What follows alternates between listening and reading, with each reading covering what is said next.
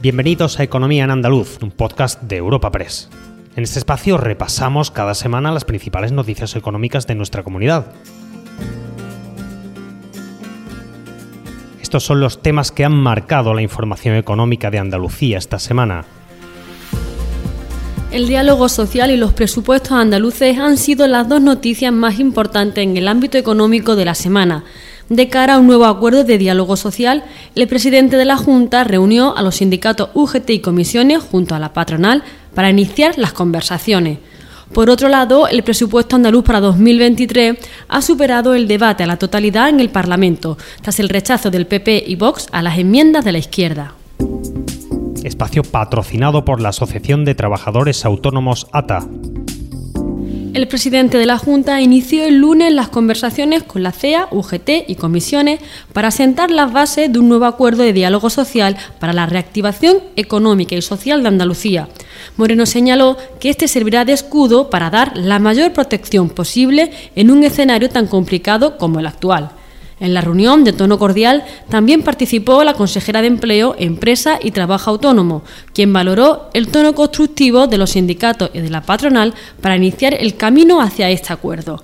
También puso en valor los dos acuerdos anteriores con estas palabras. Escuchamos a Rocío Blanco. En el que el presidente puso en valor el diálogo social, acuerdos que se firmaron en, la pasada legislatura con medidas concretas en las que bueno se hizo una escucha activa por parte de los agentes económicos y sociales, de ahí que se trasladaran esas medidas pues para acertar en, las líneas, porque la administración a veces pues eh, tiene los muros muy anchos y, tiene que estar, eh, tenemos que salir de, la, cáscara de la administración, de, lo, del ámbito administrativo y aterrizar con el sector empresarial y con los trabajadores para ver qué medidas le, pueden ayudar. Creo que esos acuerdos económicos y sociales que se firmaron fueron un éxito y se acertaron en las medidas porque se hizo de, en consenso. Eso lo puso en valor el presidente, eh, las actuaciones, las intervenciones de, todas las partes, tanto de, los sindicatos como de los empresarios, fueron en tono muy constructivo precisamente pues para ayudar tenemos una, viene una época de, tremenda incertidumbre y creo que todos debemos de ir de la mano para, Por su parte, los sindicatos han exigido un verdadero diálogo social, necesario ante la situación actual de encarecimiento de los productos de primera necesidad, la pobreza energética y la precariedad laboral. Estas eran sus peticiones. Nuria López y Carmen Castilla son las secretarias generales de comisiones y UGT en Andalucía una reunión que llega cuando los presupuestos de la Junta de Andalucía para el año 2023 están prácticamente configurados y ya se debaten en el Parlamento, por lo que da poco margen para algunas propuestas que desde comisiones obreras consideramos indispensables. Propuesta que Comisiones Obreras siempre va a defender por encima de todo, como son el reforzamiento de los servicios públicos, de la sanidad, de la educación, de los servicios sociales y también de la dependencia, o que haya empleo estable y seguro en nuestra comunidad y la ampliación de los derechos sociales en nuestra tierra. Hemos remarcado también la importancia de la estabilidad y el apoyo al empleo de calidad en nuestra tierra. Con una tasa de desempleo cercana al 19%, es necesario invertir en aquellas políticas activas de empleo que vengan a proteger el trabajo en nuestra tierra y sobre todo a eh, combatir una lacra que tenemos actualmente que es la siniestralidad laboral con 113 fallecidos en el Tajo. También hemos hecho mención a la importancia de la juventud andaluza para que tengan un futuro, para que exista empleo para estas generaciones, que ya no solamente son nuestro futuro, sino también son nuestro presente. Nos hemos preocupado en trasladar eh, la importancia que tiene una buena gestión y conocimiento de los fondos Next Generation y sobre todo un paquete de medidas fundamentales para reforzar todos los servicios públicos que deben ser de calidad. De su lado, la Confederación de Empresarios de Andalucía ha destacado el diálogo social como la principal infraestructura para un territorio como generador de paz social. Asimismo, llamaba la atención sobre las políticas activas de empleo y la situación de los jóvenes. Javier González de Lara, presidente de la patronal andaluza. El presidente nos trasladó ayer lo que es una hoja de ruta de ese diálogo social, lo que en realidad entramos más que en valoraciones concretas fue más en la metodología de cómo trabajar este diálogo social en base a las experiencias de los dos grandes acuerdos que firmamos en periodo de pandemia y que dieron tan buen resultado, sobre todo para ayudar a las empresas más desfavorecida a los trabajadores, las familias que más lo necesitaban, y ese es el objetivo, construir el diálogo social, que es la principal infraestructura que puede tener un territorio, Andalucía, un diálogo social que genera paz social. Hay un secreto que dice que aquí puedes probar la mejor variedad de verduras y disfrutar el jamón ibérico más deseado del mundo. Puede que todo esto sea un secreto a voces, pero es nuestro secreto para conseguir la calidad, la riqueza y ese puntito tan especial de Andalucía. Gusto del Sur, el sabor de tu vida. Junta de Andalucía. El otro gran tema de la semana ha sido el debate de los presupuestos andaluces para 2023. Las cuentas andaluzas llegaban al Parlamento con enmiendas a la totalidad propuestas por los tres grupos de la izquierda, pero finalmente, tras ser rechazadas por PP y Vox, superaron este paso. Ahora, el proyecto de ley de presupuesto seguirá su tramitación en la Comisión Parlamentaria de Economía, donde los grupos podrán presentar enmiendas ahora parciales. Su aprobación definitiva se desarrollará los días 21 y 22 de diciembre.